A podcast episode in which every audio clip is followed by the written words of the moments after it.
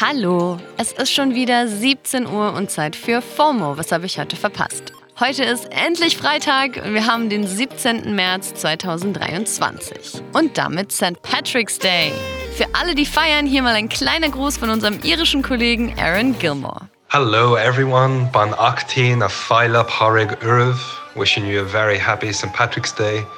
Slam, slam, slam. Mein Name ist Dana Salin. Ich habe für euch wieder geschaut, was so in den Socials los war und diese Themen rausgefischt. Kulturerbe aus Heidelberg, Streit im Bundestag und ein Bingen am Freitag New Music Friday Crossover.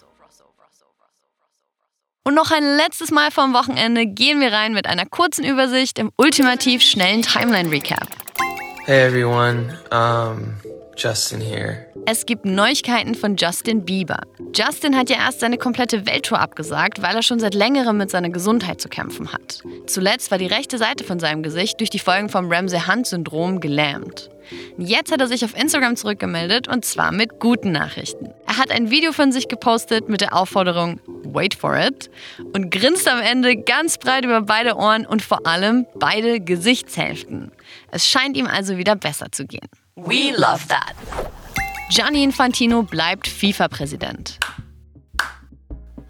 Er ist gestern von den nationalen Fußballverbänden wiedergewählt worden. Aber lol, es gab auch keinen Gegenkandidaten. Infantino ist ja schon eine, sagen wir mal, recht umstrittene Persönlichkeit. Da geht es unter anderem um undurchsichtige Geldgeschichten und dass unter ihm irgendwie alles immer größer und teurer wird. Und das finden vor allem in Europa viele nicht so prickelnd. Der Deutsche Fußballbund hat gestern auch nicht für Infantino geklatscht. Abgestimmt wurde nämlich über Applausometer. Aber ja, hat nichts gebracht und jetzt ist Gianni Infantino noch mal vier Jahre FIFA-Präsident. Deutscher Hip-Hop aus Heidelberg ist jetzt UNESCO-Kulturerbe. Und zwar sogenanntes immaterielles Kulturerbe.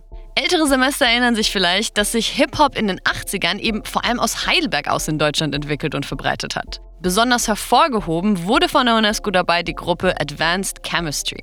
Die Namen Torch, Toniel und Linguist sagen dem einen oder anderen ja vielleicht noch was. Also an der Stelle vielleicht noch mal kurz. Hip-Hop kommt natürlich nicht ursprünglich aus Heidelberg und ist vor allem nicht von mehrheitlich weißen Europäern erfunden worden. Diese Ehrung bezieht sich explizit nur auf den Einfluss von Heidelberg auf die deutsche Hip-Hop-Szene. Und hier noch eine, Good News, die keine sein sollten. Homosexuelle Männer dürfen endlich ohne Einschränkung Blut spenden. Klingt wie was aus dem 19. Jahrhundert, ist es aber nicht. Bis 2021 durften Schwule gar kein Blut spenden. Mit der Begründung, dass sie ja so viele wechselnde Sexpartner hätten und dadurch mehr Geschlechtskrankheiten.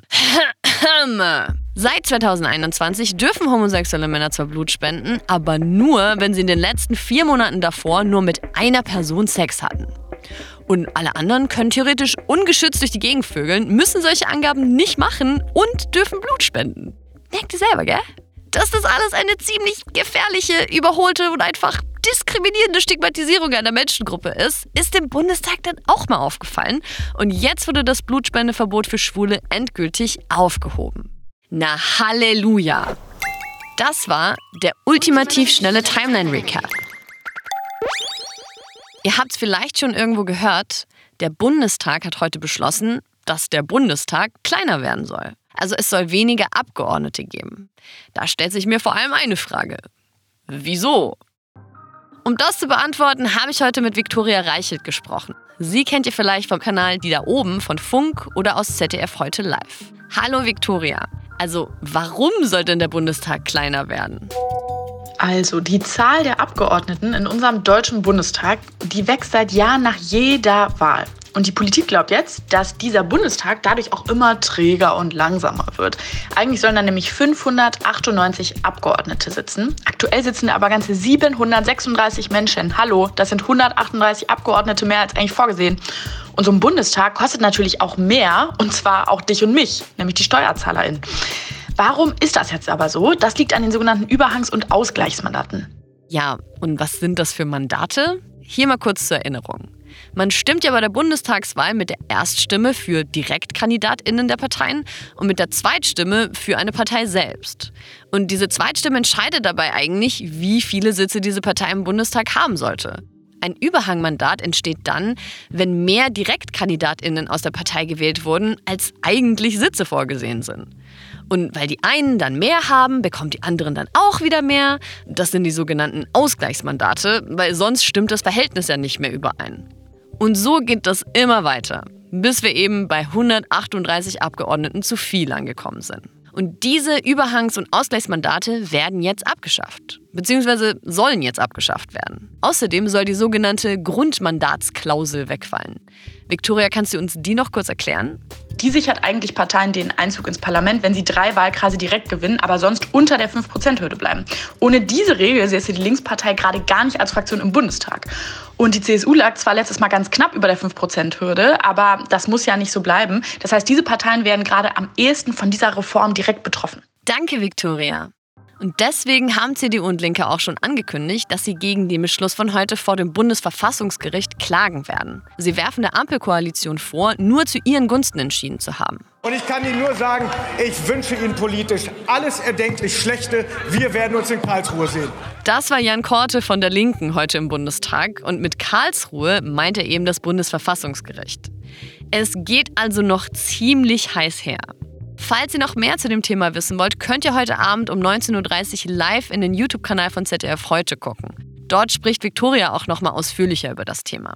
Wir verlinken euch den Streamer in den Show Notes. Freitag heißt ja bekanntlich auch immer neue Musik. Und nicht nur das, heute droppt auch eine neue Serie. Und deswegen gibt es heute ein lustiges Mashup von New Music Friday. Bingen am Freitag. New Music Friday. Bingen am Freitag. Heute kommt die Serie Swarm auf Amazon Prime und ich freue mich auf jeden Fall schon richtig drauf. Bei Swarm geht es vor allem um eine junge Frau namens Dre. Sie ist mega besessen von einem riesen Popstar, Niger. Und dieses krasse Stand-up zusammen mit anderen Ereignissen in ihrem Leben führen dazu, dass Dre auf eine ziemlich düstere Bahn gerät.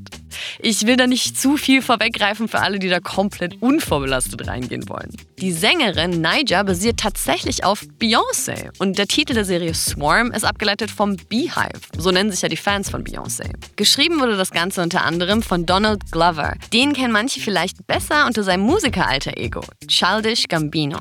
Er und Janina Neighbors haben auch schon zusammen die Erfolgsserie Atlante geschrieben. Und in der gab es auch schon einige Cameos von allen möglichen Stars und es scheint, dass es bei Swarm auch so fortgeführt wird. Und klar, in einer Serie, bei der ein Popstar eine zentrale Rolle spielt, gibt es natürlich auch viel Musik. Und die kann man sich eben auch seit heute anhören. Zusammen mit der Serie ist nämlich auch die Swarm EP gedroppt. Childish Gambino hat leider nur ein kleines Feature auf dem Song Sticky, er hat aber auch den Opener Something Like That mitproduziert und mitgeschrieben. Es steht bei allen Songs dabei, dass sie von Niger sind, aber dahinter verbirgt sich die reale Stimme der Soulsängerin Kirby.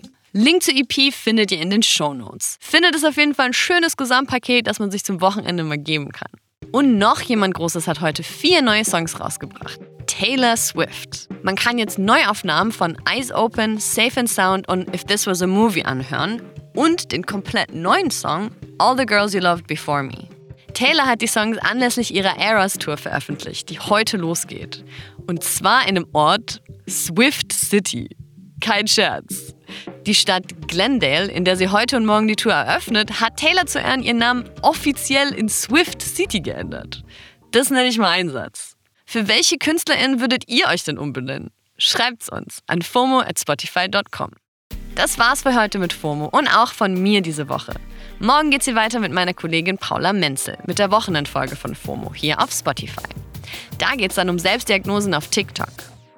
FOMO ist eine Produktion von Spotify Studios in Zusammenarbeit mit ACB Stories. Tschüssi!